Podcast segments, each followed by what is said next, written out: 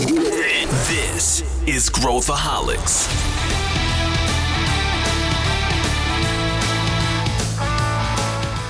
Olá, aqui é Pedro Weingärtner, eu sou o CEO da Ace Ventures e esse é Growthaholics, o podcast para quem adora inovação e empreendedorismo. Se você curte e acompanha o Growthaholics, não deixe de avaliar o podcast com cinco estrelas pela plataforma de áudio que você utiliza. Isso ajuda mais pessoas a encontrarem o nosso conteúdo. Depois da nossa pequena pausa na série de tendências, voltamos com um daqueles episódios que prometem muita discussão. Já aproveito para avisar que essa discussão é baseada no material que acabamos de lançar em parceria com o portal Startups, com as nossas análises e expectativas para 2024. O link para acessá-lo você encontra na descrição desse episódio. E hoje converso com Gustavo Brigato, que é fundador e editor-chefe do portal Startups, e Vitor Andrade, que é head de Venture Capital aqui na Ace Ventures, sobre o que podemos esperar para o cenário de startups e investimentos em 2024. Inverno, verão, primavera, qual estação viveremos no próximo ano? Vem com a gente descobrir. Estamos aqui com duas figuras que eu já conheço de longa data. Uma delas virou um Acer recentemente e o outro é um, é um Acer enrustido que ainda, né, que ainda está lá na, na, numa outra empresa. Que Vitor Andrade, seja muito bem-vindo aqui ao Growthaholics. Tudo bem, Vitor? Olá, Pedro Weingärtner. Muito bom estar de volta aqui. Legal. E meu amigo Gustavo Brigato, o G, arroba startups.com.br. Tudo bem, Gustavo? Tudo bem, bom dia. E eu vou começar então contando um segredo, porque o startup só existe, todos os outros podcasts, toda a história que eu conto, é tudo mentira. O startup só existe porque eu queria um e-mail G arroba. Então, essa, esse, esse é o grande segredo por, por trás do startups.com.br. Pronto, eu, tá eu revelado. Acho, eu, acho, que G arroba é bem melhor que Jeff arroba Amazon. E eu tava falando isso pro Gustavo antes, eu acho que é Vai valer muito mais, mais legal. É, eu acho que se o Jeff Bezos visse isso, ele fala assim, cara, muda meu e-mail para j arroba. Mas para quem não sabe, Gustavo Brigato é o fundador, CEO, empreendedor. Ele, ele, ele saiu lá do, das trincheiras do jornalismo corporativo aqui brasileiro para fundar a sua empresa startups.com.br, que hoje virou. Mas ainda, ainda, Ainda é, ainda é. Eu não posso dizer que você. Ainda eu sou jornalista, eu sou repórter. Razão, sou repórter. Tem razão. É verdade, é verdade. E fundou o que é hoje, para mim, um dos mais relevantes veículos aqui sobre startups no Brasil, uh, que a gente admira e gosta muito. E o Vitor Andrade é o nosso líder aqui de Venture Capital na ACE. É, também já deveria ter sido há horas, agora que oficializou, né? Já está há 10 anos aí né, nesse namoro, agora oficializou recentemente. E hoje a gente vai falar, esse tem a chance, tem a probabilidade de ser um dos episódios mais bem sucedidos do ano, porque historicamente este título de episódio é o que o pessoal mais clica, que é as tendências de startup para 2024. Foi o do o ano famoso passado. clickbait, né? É o famoso é clickbait. clickbait. É mas não vamos frustrar as pessoas com aqueles, né, com aquela, com aquele é, é, a página depois do clickbait que é veja como estão os seus artistas favoritos hoje em dia. Tente não sorrir, né? Não, não vai ser nenhuma dessas, vai ser com conteúdo de Tente qualidade. não chorar. Tente, é, tente não chorar quando, quando ouvir o nosso conteúdo. Mas a gente vai. Primeiro, vamos fazer um recap rápido aqui. Ninguém melhor do que esses dois caras para a gente fazer um, um recap de 2023. Né? A gente. Como é que foi esse ano para vocês? Uh, agora é bom entrevistar o Gustavo, porque isso não é todo dia que a gente faz, né? Eu falo que é praticamente uma revanche, né? Tipo, é uma revanche. Você é sentem, revanche. se sentem felizes. Não, agora, agora eu vou botar esse cara na, na fogueira, né? uh, e, e, eu gosto que o Gustavo tem opiniões bem bem contundentes também, né, sobre as coisas. Eu acho que é bem legal. É ele que, que entrevistou todo mundo, que viu tudo acontecer aí de perto, e o Vitor também acompanha todas as notícias, tudo que aconteceu, e com a sensibilidade aí da trincheira de conversar com os empreendedores e ver o que, que houve com as startups. Então vamos começar, vamos começar aqui com você, Gustavo, nosso convidado. Boa. Qual que é a tua, dá o recap aí na tua visão, o que que foi uh, os highlights do ano, foi um ano bom, foi um ano ruim, qual que é a tua visão? Legal. Acho que é, é, é, o famoso, o do 23 foi o famoso conto de duas cidades, assim. É, ao mesmo tempo que você teve ainda aquela coisa, a, a, a, seca ainda, ainda continuou, né? Assim, aquela coisa de, ah, pô, nem, nem todo mundo investindo, né?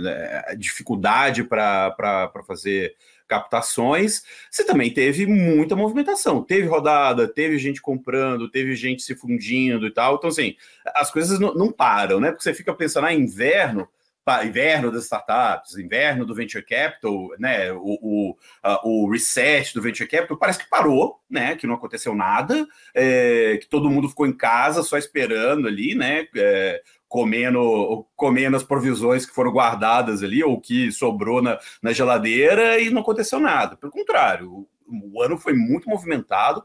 É, porra, a Ace, por exemplo, fez pela primeira vez o Ace, Ace Summit, mais de mil pessoas, primeiro evento, foi, foi, super bem sucedido. Quem rodou aí nos eventos, como a gente botou, botou o carro na rua esse ano aqui no Startup, a gente participou de praticamente tudo. Cara, muita, muita dinâmica, assim, muita, muito interesse, muita vontade de fazer as coisas acontecerem. Então, assim, caiu, caiu. Teve menos, menos rodadas, menos dinheiro envolvido? Sim.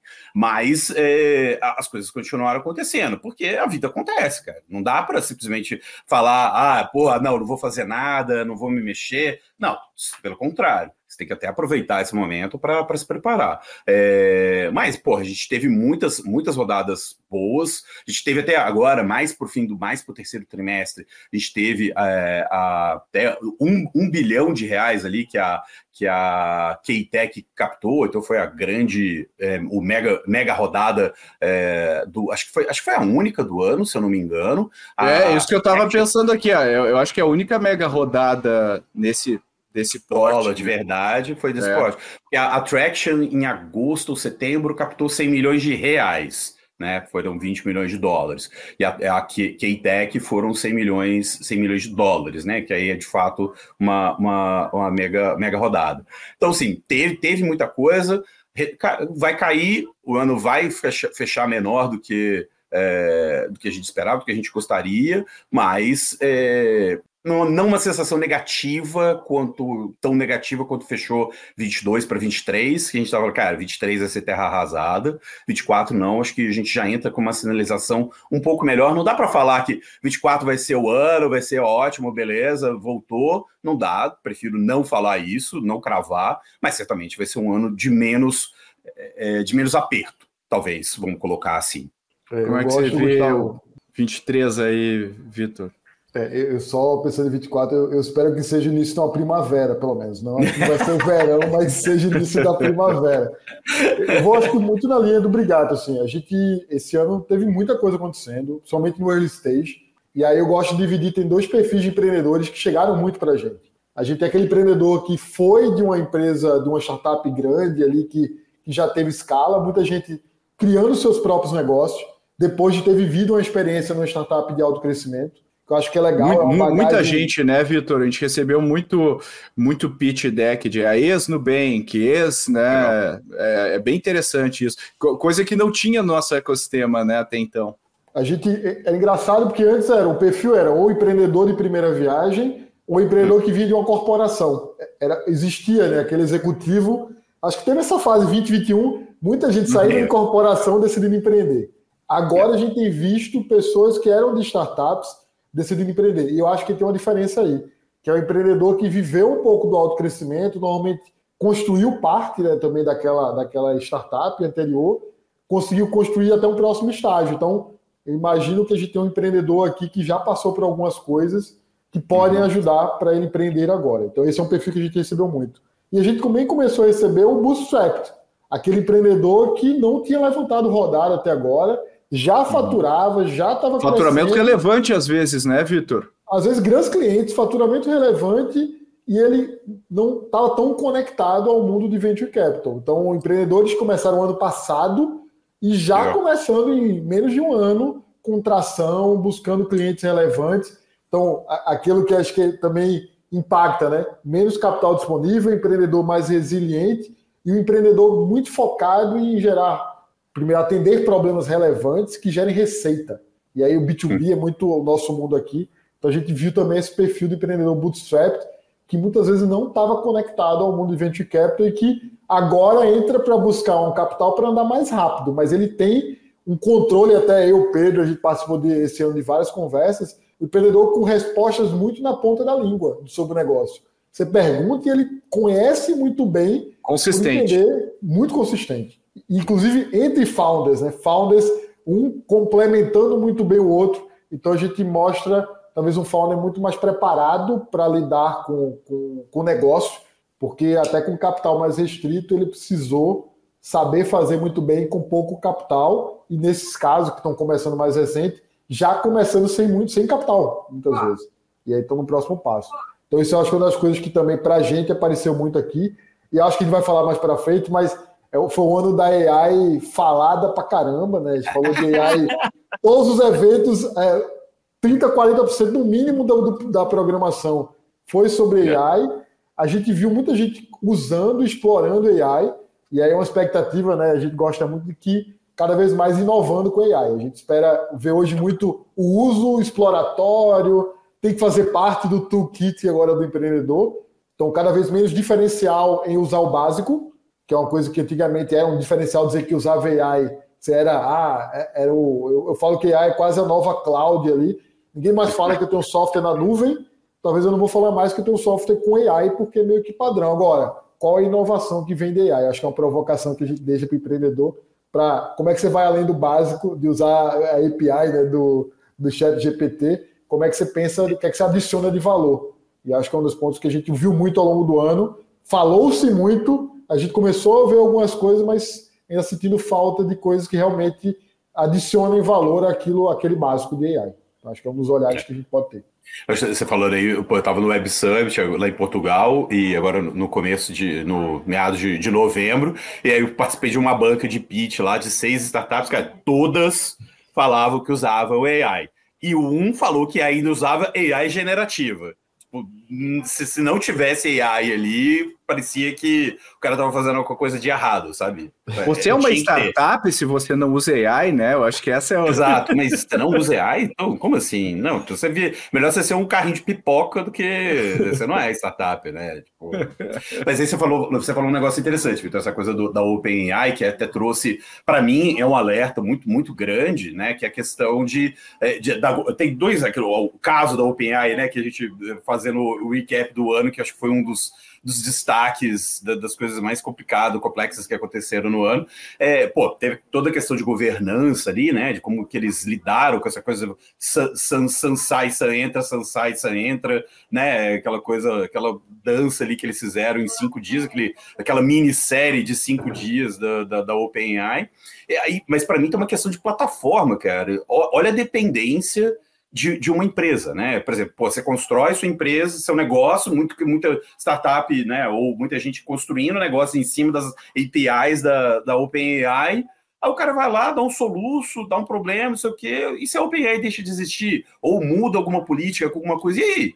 Ferrou! Você, você perdeu seu modelo de negócio, né? Então, acho que isso é, é, é é, é, um, um, sinal grande de alerta, uma preocupação muito grande que agora, seguindo em diante, não só para a inteligência artificial, né? A gente fala muito disso de mídias sociais, que é a casa alugada, né? Porra, você não pode construir seu, seu negócio seu modelo de negócio para empresa no modelo de casa alugada. Você tem que, né? Você vai ser uma empresa de tech, você tem que ter uma plataforma própria, ou você tem que ter head, né? Ah, eu tô, tô na Amazon e tô no Google, e tô na Oracle, tô na OpenAI, tô na Anthropic, tô, né? Não, não dá para você é, é, ser um modelo de negócio e pegar só pelo hype e fazer aquilo e pronto. Se o cara muda uma política, muda alguma coisinha, muda uma vírgula, você tá lascado. E, e, é engraçado você falar, falar, isso, né? Porque é isso do terreno, da distribuição já era um ponto, né? Sobre Google, Facebook, tudo isso já era um desafio. Pô, seu produto e a tua distribuição estão na mão de terceiro, que basta ele mudar. Isso impacta basicamente no teu custo como um todo, né? Não só o custo de produto ali, porque cobrou assinatura maior, isso vai impactar, ao mesmo tempo também Exato. você vai cobrar no teu custo de distribuição. Então é o desafio do, do empreendedor também usar talvez da melhor forma, acho que até a ideia de experimentar usando é, o que está pronto, eu acho excelente ideia. A gente tem conversado com empreendedores, você vai ver, o cara já fatura, já tem cliente, E ele usou primeiro o MVP clássico. Eu peguei o que já tem pronto, botei para rodar, gero valor e agora eu vou, vou evoluir meu produto. Então, acho que é uma. É, é, usar a plataforma a seu favor, bota para rodar, testa logo e aí depois passa para o próximo passo, talvez de construir algo usando parte disso, mas com esse, com esse cuidado para não ter o terreno alugado não só em produto, como em distribuição. É, eu não sei se, se vocês chegaram a ver, Acho tu, tu, obviamente acompanha, né, Gustavo, The Information, que eu acho que é um dos melhores veículos Sim. americanos, né, sobre mais profundos. E eles divulgaram um, um, um, dado muito interessante, que eles pegaram aquele colchão uh, Eight Sleep, que todos os caras usam no Vale do Silício, né, que ele regula a temperatura da, da cama e, e, e ele mede como que tu dorme, pelo que tu se mexe na, na cama, um negócio bem bem interessante. E aí eles pegaram, é, plotaram as noites mais mal dormidas no Vale do Silício e em Nova York. E aí eles fizeram um ranking das noites mais mal dormidas. Aí tinha, assim, eventos tipo o Silicon Valley Bank, pô, super insônia da galera. Verdade, verdade. E, e, e aí o fenômeno da OpenAI tava lá entre os top 5. Quando o Sam Altman saiu da OpenAI, a galera não dormiu. Prova da dependência que, que, que corrobora o que você falou, de todo mundo usando a API da, da OpenAI. Quer dizer, o cara vai lá, faz pitch, é. funding. Exatamente. Imagina isso aí agora. Como é que vai ficar? É. Então, não, e ficou olha... fora do ar, né? Chegou a ficar, ficou. chegou a ficar fora do ar, acho que um, um dois dias ou algumas horas ali, né? Nossa, que louco, não vi essa matéria, não vou procurar depois. E teve duas, teve uma quando ele, quando ele saiu pela primeira vez, foi demitido, foi o pico, e na outra, quando ele voltou, foi outro pico. Eles estavam com essas duas uh, ali, as duas noites mal dormidas da galera. E eu acho que isso é bem emblemático, bem representativo. Agora, pegando uh, e, uh, M&As, né, a gente teve aí a, a, a Pismo, né, sendo comprada pela Visa, que foi um assim, para é, patamares de não crise, né? Esse, é foi, esse foi um negócio. Você chegou a entrevistar o pessoal, tudo, né, Gustavo? Cheguei, falei com a, com a Dani depois da, depois da operação, é, conversei com ela. E, cara, eu acho que é muito, o, o, é muito na linha do que o Vitor estava falando, que a gente estava falando aqui, questão de, de negócios estruturados, né?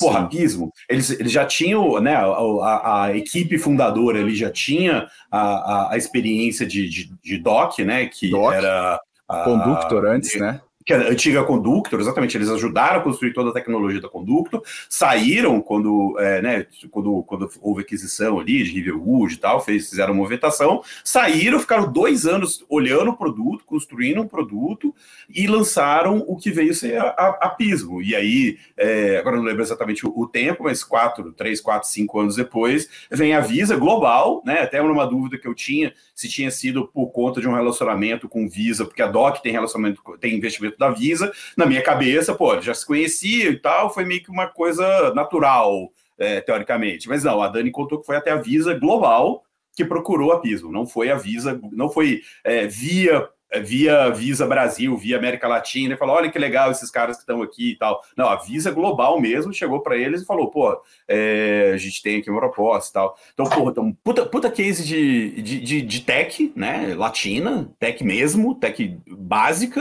Os caras construíram tech mesmo, desenvolveram tech stack ali fudido, é, e isso foi reconhecido globalmente. E agora tem até saiu a, a, a notícia que pode ser que a Apple contrate a Pismo para fazer o Apple Card lá no, nos Estados Unidos, já que eles terminaram o acordo com o Goldman Sachs, né? Deram um, um, uma, deram um pé na bunda do bancão e pode ser que eles contratem a Pismo para ser o banking as a service deles ali, ser estrutura de, de cartão da, da Apple Card. Pô, olha isso. Olha que ano para essa equipe brasileira, né? Os caras constroem o negócio, vendem e ainda podem ser os caras que vão Tá, agora vira Visa, né? É, obviamente, mas é, os caras são a plataforma da Apple, do cartão de crédito da Apple.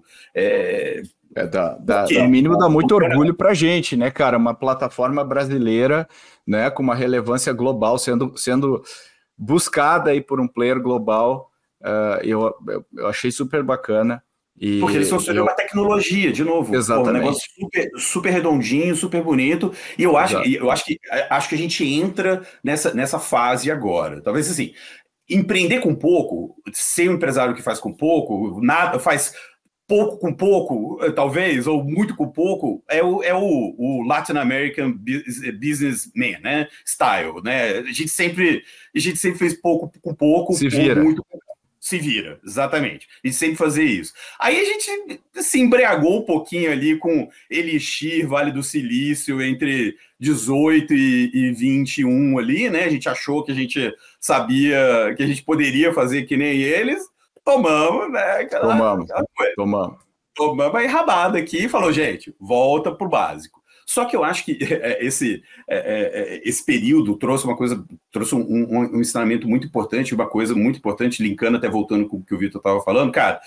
A gente amadureceu, o ecossistema amadureceu. Então, assim, eu espero muito que a próxima fase seja essa de criação de tecnologias locais é, globais. Assim, é, agora que você tem equipes formadas, você tem uma indústria de venture capital já estruturada, pequena ainda, 1%, dependendo do número, 2% do PIB, é, é, é, não, é na, não é muito grande. É, ou, ou, ou, você, já tem, você já tem grana circulando, você tem gente capacitada, você tem gente treinada, você tem interesse corporativo e tal. Então, cara, você, você tem um, um caldo que vai permitir, se ralar, tudo der certo, que a gente crie mais pismos.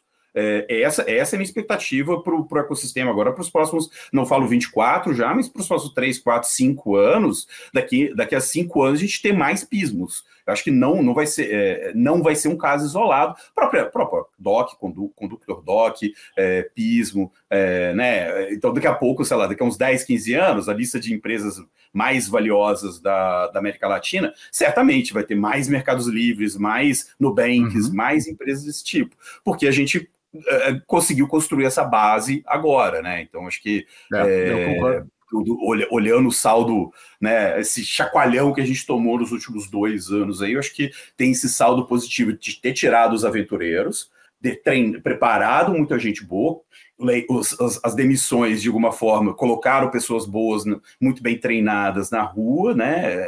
Agora para para seguir novos passos e, se Deus quiser, se tudo der certo, próximos três a cinco anos aí a gente tem uma leva de, é, de inovação muito forte para chegar. É, eu, eu gosto muito dessa, dessa visão, que eu queria até pedir a colaboração do Vitor aqui, até para a gente começar a olhar 2024. Uh, e, e eu, eu concordo muito com isso, Gustavo, de, pô, a gente simplesmente fez um copy-paste, né? Do, não, o negócio é, é, é, O pessoal não aguenta mais eu falar, né? Dizer, porque eu acho que Blitzscaling é quase um livro de ficção, né? É, é para gente, porque. Né, não, é, é assim, ele, ele é tão fenômeno de juro baixo, assim, ele é tão assim, vai ser um emblema, emblemático da era do juro baixo, assim, o Blitz. Não, vai lá e faz, e, e contrata, e azar. E, é. que, que, que, e, e, eu vi muita gente meio que botando o livrinho embaixo do braço, né, conceitualmente falando, e saindo realmente contratando.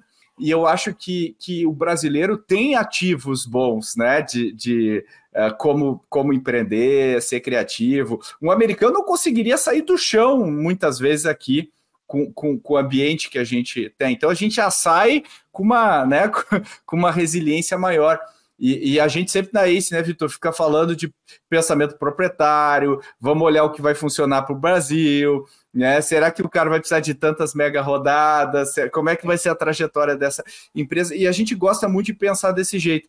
Eu acho você diria que essa é uma tendência para frente, 2024, 2025, da gente cada vez mais abraçar o estilo brasileiro de fazer startups, né? De, de, de emergir essa no, esse novo estilo a partir do, do, dos aprendizados? Eu concordo totalmente nesse ponto, assim, de que é, eu, eu, eu, fiz ADM, né? Então eu gosto de olhar muito para é dos ativos para mim faz muito sentido. É que você usa aquilo que te trouxe até aqui como ativos para construir as coisas novas com o teu jeito. O teu jeito não quer dizer que é melhor ou pior, mas é o teu jeito, é um jeito diferente. Então, o olhar para a trajetória, acho uma coisa que eu sempre bato na tecla. E eu converso muito com o empreendedor entendendo por que, que ele está fazendo aquilo hoje. Normalmente, a gente identifica aqui um olhar diferente por conta das experiências que ele já viveu. Então, primeiro, eu acredito muito nisso, de que a gente precisa criar o nosso Brazilian Style. Eu acho que a gente é. foi com, com capital talvez exatamente para experimentar um autocrescimento, que é algo que a gente tem um desafio, né? Sem capital você conseguir autocrescimento é desafiador. Eu acho que a gente viveu isso, e agora acho que a gente, ó, legal, agora eu tive pessoas que construíram coisas do zero e conseguiram ter alto crescimento. Antes, se a gente pensar uma geração que está hoje empreendendo, muita gente entrava em posições de liderança em grandes corporações para poder ter acesso a grandes desafios, mas desafios muito mais estruturados. E a gente viu gente agora, não só os founders, mas executivos que construíram coisas do zero para escalas muito grandes, que é algo essencial para quem vai construir um negócio grande no futuro. Então, isso, esse aprendizado acho que vai ficar para a gente. Eu acho que olhar para problema é um brasileiro sempre teve muito bem, assim, o empreendedor brasileiro olhar para problema relevante, tem vários para poder atacar. Então, combinando problema relevante com experiência em construir negócios de alto crescimento, acho que a gente tem tudo para fazer algo diferente da forma como se faz né, em qualquer outra parte do mundo e com escala de, de problema no Brasil também. Né? Então, a gente fala do global, mas só o Brasil tem uma escala aqui de problema de, de muito mais gente gigante. Então, problema relevante, quantidade de gente pra, de pessoas e empresas né, demandando aquela solução e times com alta habilidade de crescer rápido, pô, eu acho que a gente tem uma receita para os próximos anos, concordo com o Brigato, que não é imediato, né, nunca é né, um ciclo curto, mas a gente tem ali um ingredientes bons para o nosso molho, né, o molho do empreendedor brasileiro, ele ser uhum. construído em negócios grandes a partir desse molho. É. E, e, eu acho assim, pô, a gente fica olhando ah, Israel, e a Estônia e não sei o quê. E o que, que esses caras têm em comum? Cada cara pegou a particularidade do seu país, da sua realidade, pensou um pouquinho do que estava acontecendo e, e criou o seu próprio sabor. A gente começou meio que fazendo um copy-paste, né? Falando, pô, é Vale do Silício, tem que expor, pegar o mindset, copiar e colar e vamos lá. E eu acho que agora a gente está meio que, peraí, cara, é, e é um pouco do nosso complexo de vira-lata também, né? De achar que nada que a gente faz é bom, e eu acho que a gente tem que, tem que mudar um pouco isso. Dando um salto econômico aqui, né? Esses dias eu tava, eu, eu vi vários uh, economistas falando, enfim, o, a economia, o cenário econômico, né? E o que eu vejo é é, embora a gente seja cercado de notícias que nos né, meio, meio, nos dão cringe, assim, né? Quando a gente vai, puta, não, não acredito que vão fazer, não acredito que vão aprovar essa lei e tal. O cenário é bastante otimista em relação ao crescimento do Brasil, né? O, o, a gente vai ter superávit primário, uh, recorde, uh, enfim. Uh, e existe um cenário dos do juros, talvez, da inflação está baixando mais rápido do que a gente imaginava, e dos juros baixar mais rápido ainda. Né? Quer dizer que, é, que a gente consiga. Ou seja, existe um cenário que possibilita provavelmente a gente retomar um pouco uh, uh, os investimentos né, em, em, em, ativos que não são renda fixa, que basicamente é um porra, quando você faz as contas, você fala, porra, olha com juros, por que, que eu vou tomar risco? Para que, que eu vou sair de casa, né? Não, não, não faz sentido, né? Eu, eu, eu tomar risco, é só para quem realmente quer diversificar. E, e, então, assim, esse cenário pintado aqui para gente, econômico, eu acho que abre assim para mais IPOs, vai começar uma, né, eh, IPOs vão, vão, vai ter mais injeção de capital, é, vai ter mais M&As, vai ter mais é, eh, CVCs, vai ter mais. Como é que vocês enxergam? Vocês estão com, com um certo né, e, e, é uma coisa brasileira também, né, um otimismo cauteloso, olhando para frente. Olha, é que, é que, a gente, é que a gente é escolado, né? A gente, a gente sabe como é que é as coisas. Então a gente, a gente fala, hum, cara, não, né? Peraí, vamos, vamos devagar. A gente que tá o sapo, a gente é o sapo na panela aqui, a gente sabe como as coisas são, né? Então a gente procura não se, não se, é, como é que é? Eu, eu gosto de ser, de ser mais pessimista e ser surpreendido pelo, pelo otimismo né? Eu sempre tem aquela esperança, mas, cara, quero ser sempre realista e ser, ter resultados otimistas, mas com uma expectativa pessimista, porque aí eu não me surpreendo. Aí eu me surpreendo positivamente, não negativamente. Eu sempre gosto de olhar as coisas assim, cara. Vamos, vamos no, no cenário, no pior cenário, se o melhor acontecer, beleza. É, mas eu acho que essa coisa econômica, não sou economista, mas né, eu ouço muito e converso. Acho que eu gosto, eu gosto daquela avaliação de se olha os Estados Unidos. Pô, os Estados Unidos ainda está um juros alto por padrão americano ali, né? Então é, ainda está um cenário complexo. Aí 24 ainda tem eleição nos Estados Unidos, que vai ser, vai ser uma desgraça né? Não, provavelmente o país vai parar por conta disso, de toda polarização, todo, né? Trump vem, Trump não vai, é, Trump não sei o quê, Trump Biden vai ser aquela vai ser aquela desgraça. Então, assim, vai ocupar muito do tempo americano, é, apesar, de, apesar de a política não né, ser diferente lá nos Estados Unidos, não ter aquela coisa de, de interferir, de fazer o país parar, como acontece aqui no Brasil, né? Para o nosso sistema político ainda bem, é, é, bem atrasado, nossa economia, nosso capitalismo pouco desenvolvido, aí a gente depende muito da política. Lá nos Estados Unidos, não. O país anda e a política os caras quebrar o pau, mas acho que 24 vai ser pesado, assim, acho que vai ter um impacto político é, importante na, na economia. Então, Estados Unidos tem isso, Europa, porra, tem tem duas guerras ali acontecendo, né? Perto deles, tem a Ucrânia com a Rússia e tem Israel com, com, com, com Hamas ali. É, então tá esquisito o negócio ainda. China, cara, China é uma incógnita, né? Os, os, investidores americanos, todo mundo tá tirando dinheiro da China, Xi tá apertando ali o torniquete, né? Em cima dos empresários das, das big techs chinesas, de todo o setor imobiliário, tal, tal, tal, tal, tal, tal bancário. Então, cara, se apostaria na China hoje, não, não sei se dobraria a aposta. Claro que o mundo é dependente da China, não tem como. Mas, cara, você vai fazer novos investimentos ali na China? Complexo. Japão. E, Japão, Índia, né? Índia tomando uma, né, acaba recebendo também os investimentos que iriam para a China, né, pensando é. No, isso, né? aí, aí, aí o Japão tem a dinâmica própria dele e tal, beleza? E aí você vai para o Sudeste Asiático e Índia, Cara, Sudeste Asiático e Índia ainda tem, ainda tem coisa para acontecer. E olha, América Latina também tem coisa para acontecer. Então, o mundo está meio. Quais são as opções hoje de, de, de fluxo de, de, dinheiro? Se você for pensar, cara, o que, pode me trazer retorno? A África ainda, ainda tem seus, o continente africano tem seus desafios ali, é uma fronteira a longo prazo, certamente, mas ainda tem muito desafio estrutural ali na maioria dos, do maioria, maioria dos países. Então, América Latina e Sudeste Asiático e Índia, que também está recebendo muita coisa ali de vindo da China, né, dessa, dessa redução de influência da China.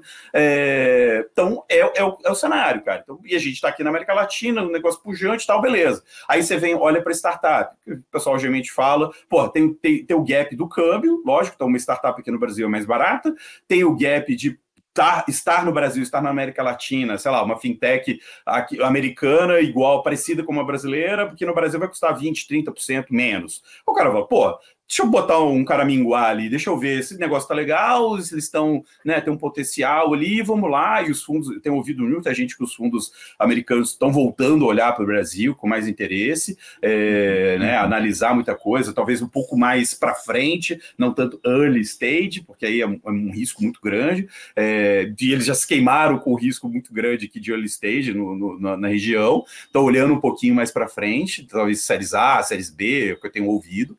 É, então, os caras. Então, assim, eles estão muito mais otimistas com a gente do que a gente com a gente mesmo eh, em termos econômicos. E isso, claro, é, tem um efeito. E aí o que, eu, o que eu acho interessante falar também é que é, todo mundo fala: ah, não, economia, tech, vive separado, são realidades diferentes. Cara, até a página 2, né? Porque total, total. Se, o, se o juro está alto, o, o cara prefere ir para renda fixa. Daí aí ele não, não, não, não bota dinheiro no, no, IPO. O IPO que marca o preço do early stage. Se não tem saída no, no. Se não tem preço de IPO e não tem saída no IPO, não tem cara botando dinheiro no early stage para sair daqui 5, 10 anos. Então, assim, você tem que ficar olhando, você tem que olhar para a economia, você não pode ficar parado, travado por conta dela, mas você tem que falar, cara, o 24 vai ter IPO, eu estava até conversando com, com o Hernan Casar, da, da, da Casec, lá no Vamos Latam Summit no fim de setembro. Ele acha que talvez 25, mais por começo de 25, mas talvez, talvez 24 a gente comece a ver aquelas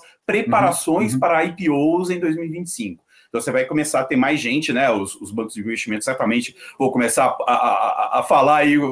E aí, e aí, é isso? Quem, quem que vai? Quem que pode. Ir? Os caras vão começar a se movimentar para colocar todo mundo para frente. Muita empresa, muita startup se preparou né, cortou, se preparou no sentido de melhorou o balanço ali ao longo de 23 para estar tá bem em 24 e quem sabe em 25 fazer um IPO. Eu tenho uma, eu tenho uma lista pelo menos uns cinco nomes aí que certamente vão fazer esse, é, esse processo de, de preparação e certamente sair num 2024, sair num 2025 já preparado para o IPO. Então, assim, por isso que eu falo, cara, tem muita coisa apontando positivamente para 2024. Prefiro não falar que, porra, 2024 vai bombar, prefiro falar que, cara, vamos seguir bem, vamos, vamos seguir felizes, porque pode ser que as coisas fiquem bem, porque vai que estoura uma outra guerra, não sei, aqui, aqui. O Maduro, tá, o Maduro. Aqui, a gente está do, lado, do lado da nossa casa, aqui, do lado de casa, está quase saindo um, um, um, sei lá o que, o, o, a, a, guerra de Stalinho ali, né, Guiana com, com Venezuela. Então, é, o mundo tá louco, cara, Planeja, 24 horas é planejamento de longo prazo, é, mas tem coisa positiva. Eu, eu vou na linha do, do otimista cauteloso mesmo. Assim. Acho que para o early stage, eu, a, gente tem feito isso e acho que o ritmo continua acho que crescendo. Acho que a gente vai ter ano que vem melhor. Talvez essa, esse meio do caminho que o Obrigado falou, do Series A, B, ali voltando um pouco mais. Eu, eu sou um pouco cético, a história do IPO ali. Eu acho que a gente teve muitas empresas que a gente vai ver esse ano, né, que captaram em 2021, então normalmente captam para dois anos ali, com todos os cortes que fizeram, segura um pouco mais qual a consequência que vai vir talvez em 24. Não sei o quanto algumas dessas empresas captaram muito naquela bonança, conseguiram cortar custo, talvez é agora a hora que o runway está acabando. Então, não sei como é que vai estar tá isso. E até acho que o nosso mercado para IPO, né, a gente viu é, empresas tech que foram para a bolsa mais recentemente que não conseguiram transitar muito bem. Então, aquela tese única de IPO, acho que tem a gente caminhando para uma tese de que a saída basicamente só pode ser IPO, aí a gente vai ter que entender agora como é que o mercado vai encarar uhum. esses ativos que talvez a gente não não está acostumado e não, não teve né, nesse período. Acho que a gente começou a ter esses ativos, a gente teve todo esse problema, e aí muitos ativos novos não foram bem encarados ali, e nem todas essas empresas têm um perfil global, que é o que a gente viu com Vtex, Stone, muita gente indo para fora do Brasil, vendendo uma tese global. Então, acho que tem ali um. O L6 eu estou mais otimista, o meio do caminho eu estou otimista, cauteloso, mas eu vejo, acho que tem, deve voltar. Né? A gente viu agora a Locomex, que é uma empresa que era do nosso portfólio da Ace, acabou de levantar também um é. round com o Riverwood, agora o Series B. Então, começa a voltar, acho que os sinais começaram esse ano, e acho que tem um desafio nos rounds maiores ali e saídas via IPO, que era, acho que muita tese de alguma dessas empresas que levantaram muitos rounds, talvez a gente tenha um desafio ali de ver como isso vai acontecer é, em 24. Então, isso que levantaram muito. Talvez agora é que a gente vai ver, depois que já fizeram tudo que poderiam ter feito, acho que chega um pouco a hora de os entender o que é que vai acontecer. Se vai, vai para o IPO ou não vai, vai conseguir captar num, num valuation que ainda faz sentido. Então, eu estou nesse cauteloso, principalmente no, no mais growth stage lá na frente. Já garantiu seu ingresso para o ACE Summit 2024? O ACE Summit é um evento para quem empreende, quem investe, quem revoluciona o mundo corporativo. E no dia 26 de julho de 2024, temos um encontro marcado no Centro de Convenções Frei Caneca, em São Paulo. Alguns nomes confirmados são Monique Evely, do Shark Tank Brasil, Gustavo Pinheiro, que é VP na Riverwood Capital, Maria Tereza Azevedo, que é líder de investimentos no SoftBank Latam, Marcelo Lemos, que é CEO do Frota 162 e co-founder da startup Gringo. E spoiler, tem muito mais gente boa vindo por aí. Garanta seu ingresso em acesummit.com.br. Eu te vejo lá.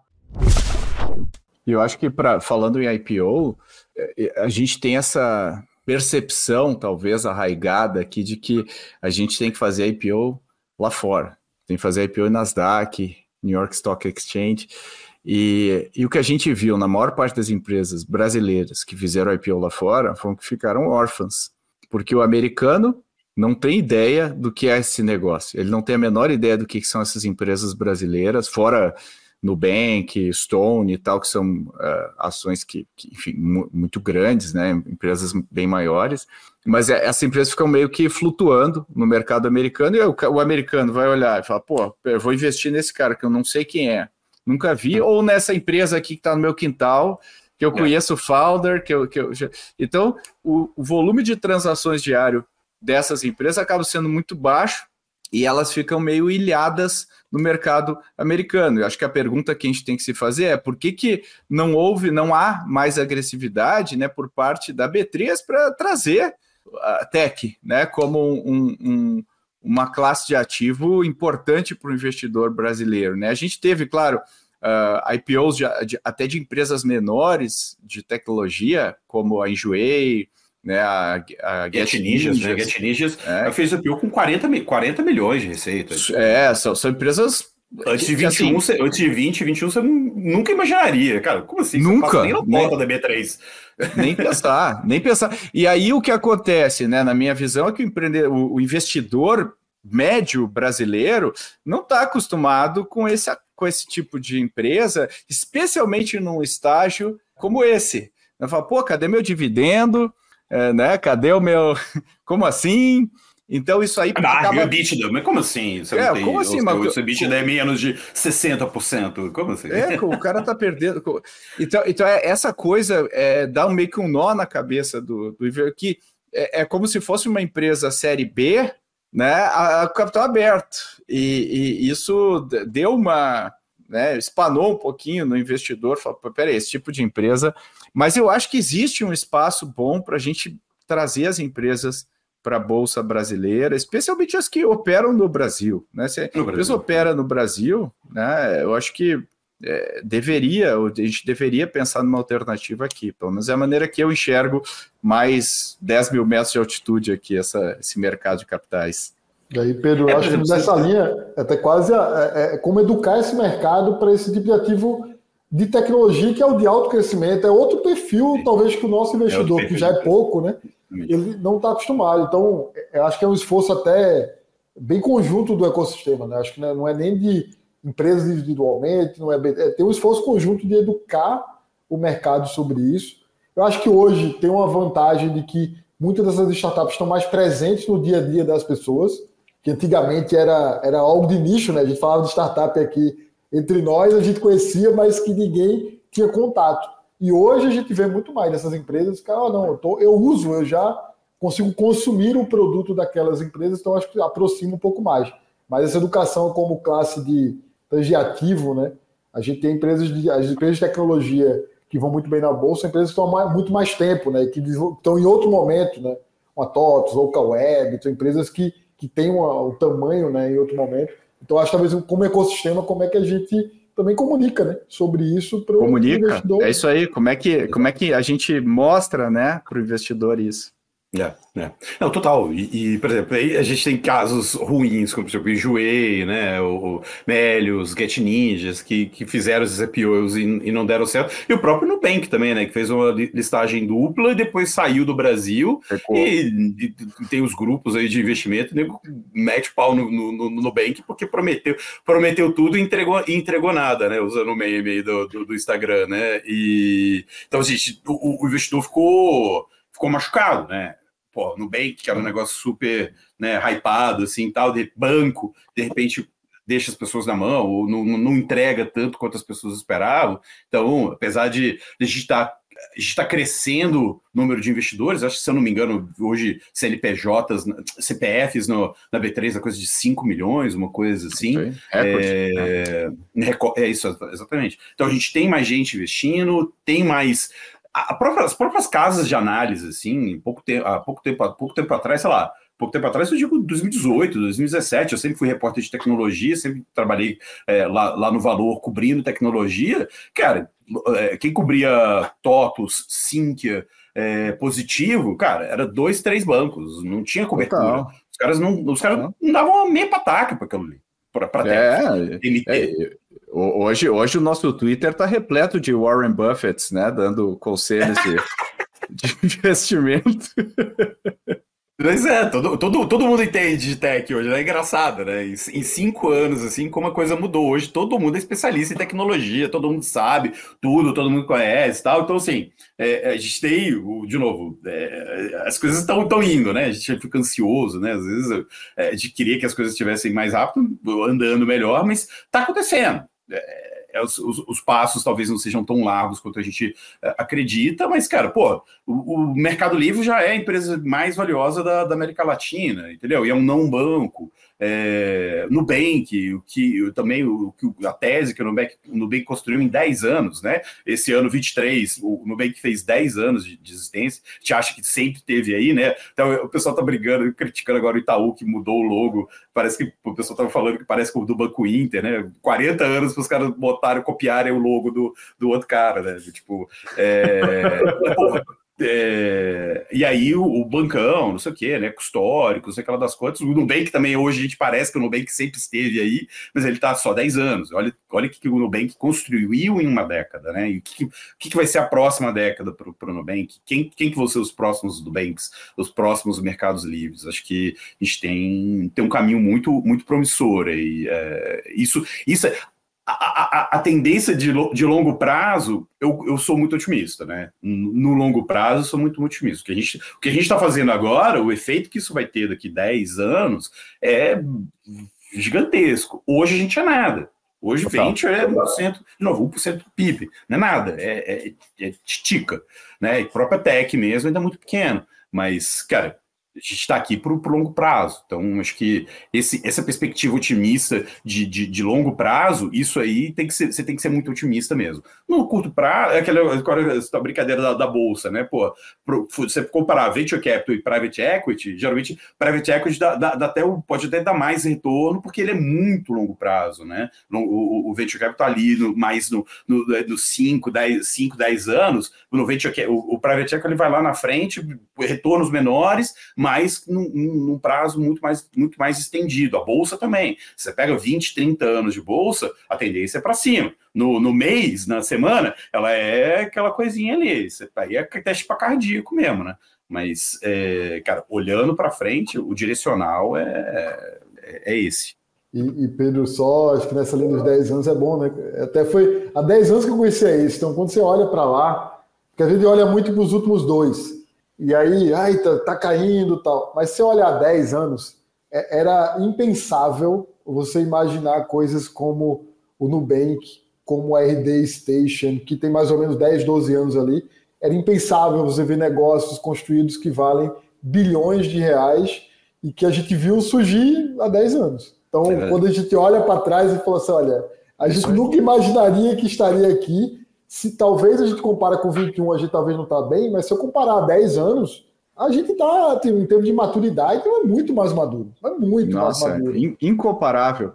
E, e eu, eu, eu gosto de olhar isso assim, porque às vezes a gente perde. Eu acho que é legal a gente ter essa perspectiva de do longo prazo, o gráfico está para cima e para a direita. Até funding. Se a gente tirar 2021 do gráfico, a curva é boa. Assim, é porque 2021 é mais uma distorção, é a maneira que eu encaro, né? É mais uma distorção do que qualquer outra coisa. Então, é uma tendência, ele, né? a curva tá bonitinha tá, tá, de tendência. E eu acho que é um pouco essa, uh, essa visão assim que, que, que a gente tem que ter uma visão, até como país, né, uma visão mais de projeto de país, de longo prazo, porque assim, os nossos maiores problemas como nação não se resolvem em um ano, né?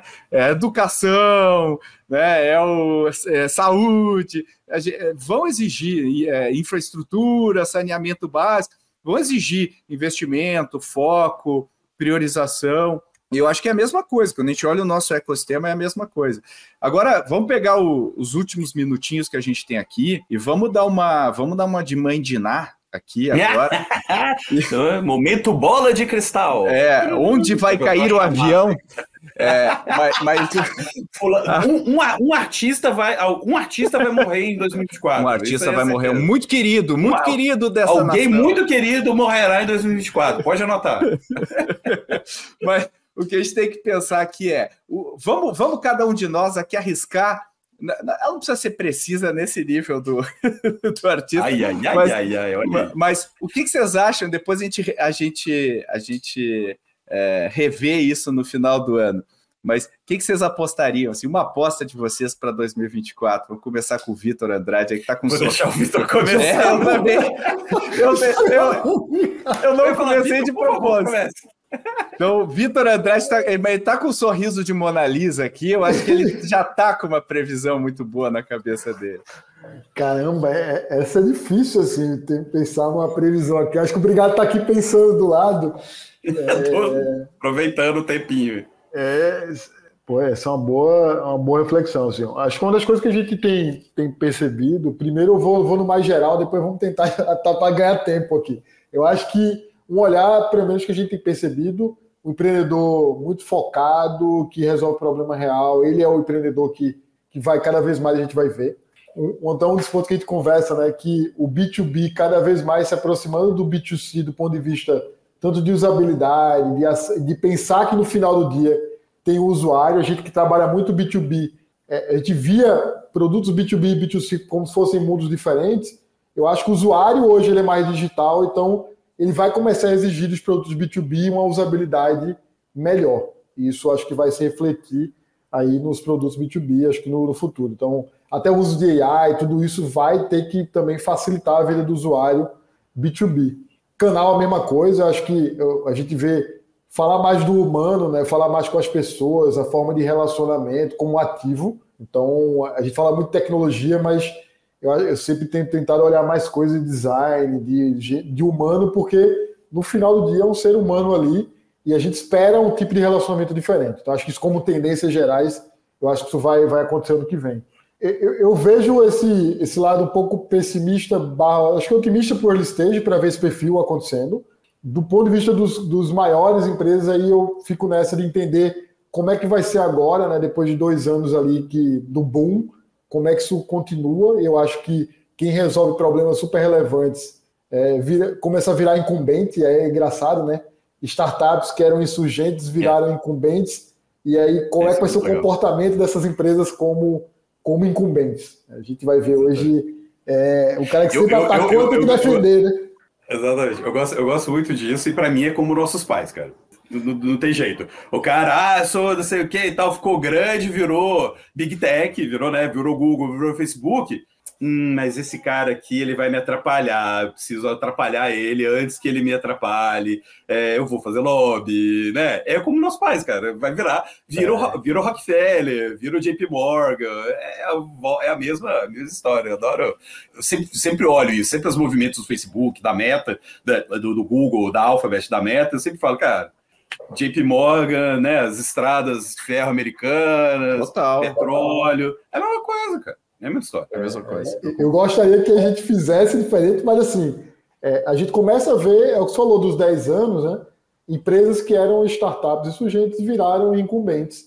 E aí tem um papel ali, hoje já comprando empresas. Então, esse perfil, né, que a gente agora começa a se acostumar um pouco mais, de empresas de 10 anos virando as compradoras dos negócios, e não só aquelas empresas de 30, 40 anos, 100 anos, em alguns casos no Brasil. Então, a gente está falando de empresas que são mais novas. Então, acho que nesse olhar a gente tem visto isso. É, eu acho que então do AI é a nova cloud, ou seja, tem que ter cloud, ninguém fala mais que tem cloud.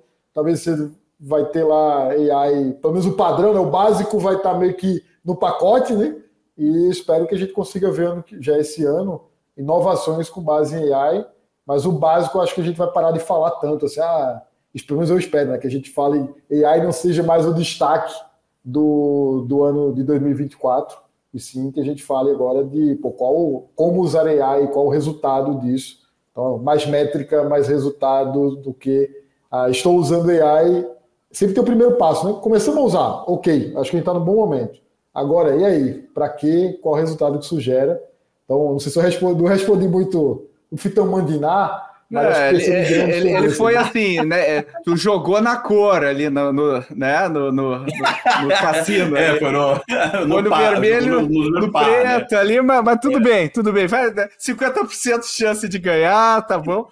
E, e, você, Gustavo, qual que é a sua, sua mãe de Ná, assim? Cara, eu, eu acho que é, todo ano eu, sempre, eu, falo disso, eu acho que deu tempo para eu pensar numa, umas coisinhas aqui.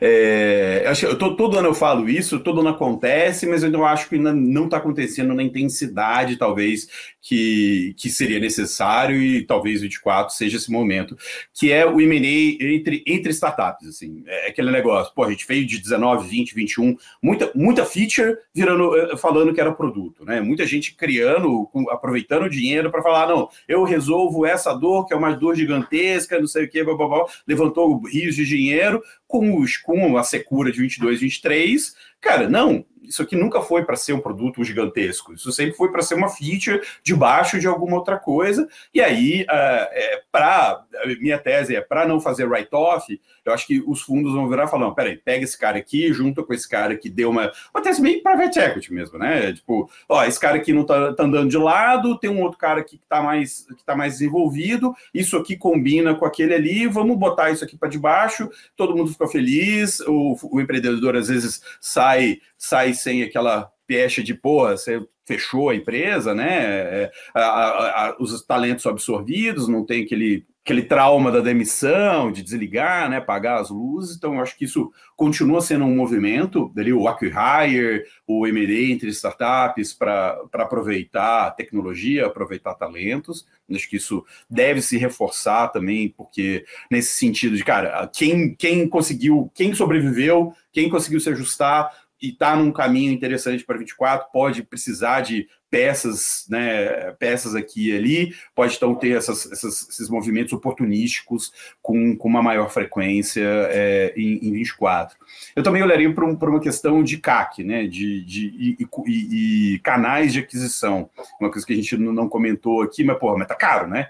Tá muito difícil a, a, é, conquistar cliente, é, né? As mídias tradicionais, mídias tradicionais de startup, que é botar lá, encher de, de dinheiro no, no, conteúdo patrocinado, na, né, no programático e, e, ver o que, que sai. Hoje já não está tanto assim, você bota dinheiro e o, o, retorno que você tem é muito diferente do que o retorno que você tinha dois anos atrás. Acho que todo mundo daquele playbook Blitz Scaling, Silicon Valley, acho que as pessoas ainda não, não sabem o que fazer fora disso, né? De, porra, como é que, como é que bota o pé na rua, como é que faz um, uma aquisição, faz um, um processo de vendas é, como é que faz a venda? Venda. A venda é conteúdo patrocinado. Venda é programático? É link patrocinado? Hum, é ads.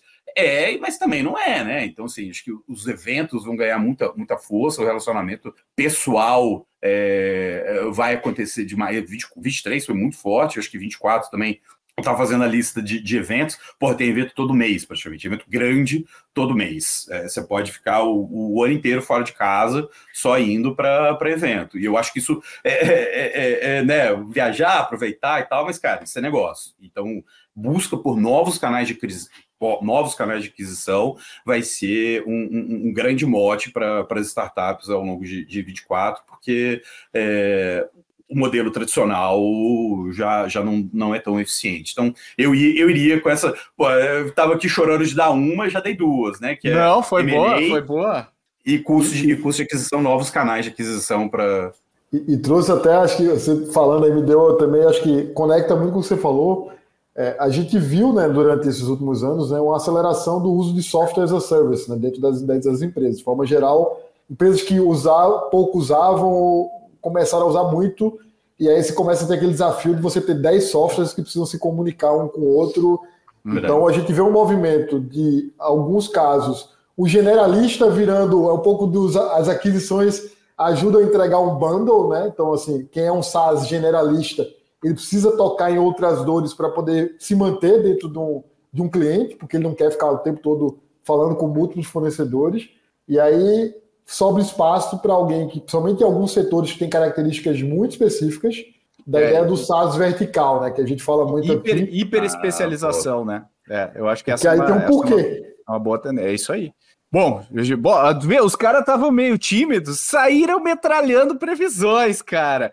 É fantástico. Eu tenho só a minha última aqui. É, eu acho que Private Equity vai entrar cada vez mais pesado em tech. Vai sair do, dos mercados tradicionais de infra e vai entrar em tech, o que vai abrir uma nova avenida de M&As, uh, investimento no Brasil. Então, acho que esse é um, é um, é um é uma classe que não olha para tech. Nos Estados Unidos, 80% de todos os M&As de tech são feitos por private equity. Então, acho que essa, essa é, uma, é uma previsão aqui minha também nesses dois próximos anos.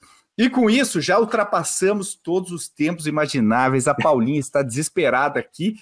Agradeço imensamente os meus convidados aqui, que tu vê, quando tem entrosamento, a gente fica, dá para ter três horas de conversa. Eu queria agradecer. Vitor Andrade, obrigado pela sua participação. Muito obrigado, Pedro Weigert. Aproveitando, né? Tem evento todo mês, em julho tem o nosso Ace Summit, nova edição. já ampliada, revista, mais de 3 mil pessoas. Então já deixa aí na agenda. Uau! Olha aí, caramba! E, já, e Gustavo Brigato, o G, arroba, startups. Obrigado aí por mais uma visita aqui do outro lado da mesa. Não, que isso. Obrigado demais pelo, pelo convite. Super, foi um super papo, super legal. Estou é, à disposição e é, vou, vou, sumir, porque ano, ano que vem não quero ser cobrado pelas minhas previsões, tá? Então, não, não, não, é. ano, ano que vem não me convidem para fazer. Não, obrigado, obrigado. O pessoal vai ficar milionário com as tuas dicas. Pra... Você tem que criar uma casa de research a partir disso. olha, olha aí, tendência para 24. Boa, valeu, galera. Valeu, até mais. Até mais. Se você gostou desse episódio, compartilhe com colegas nas redes sociais e não esqueça de marcar AceVentures. E se você quer ir além desse tema, acesse o nosso material sobre as expectativas para o ecossistema de startups em 2024. Eu garanto que não tem previsão baseada em bola de cristal. Até a semana que vem.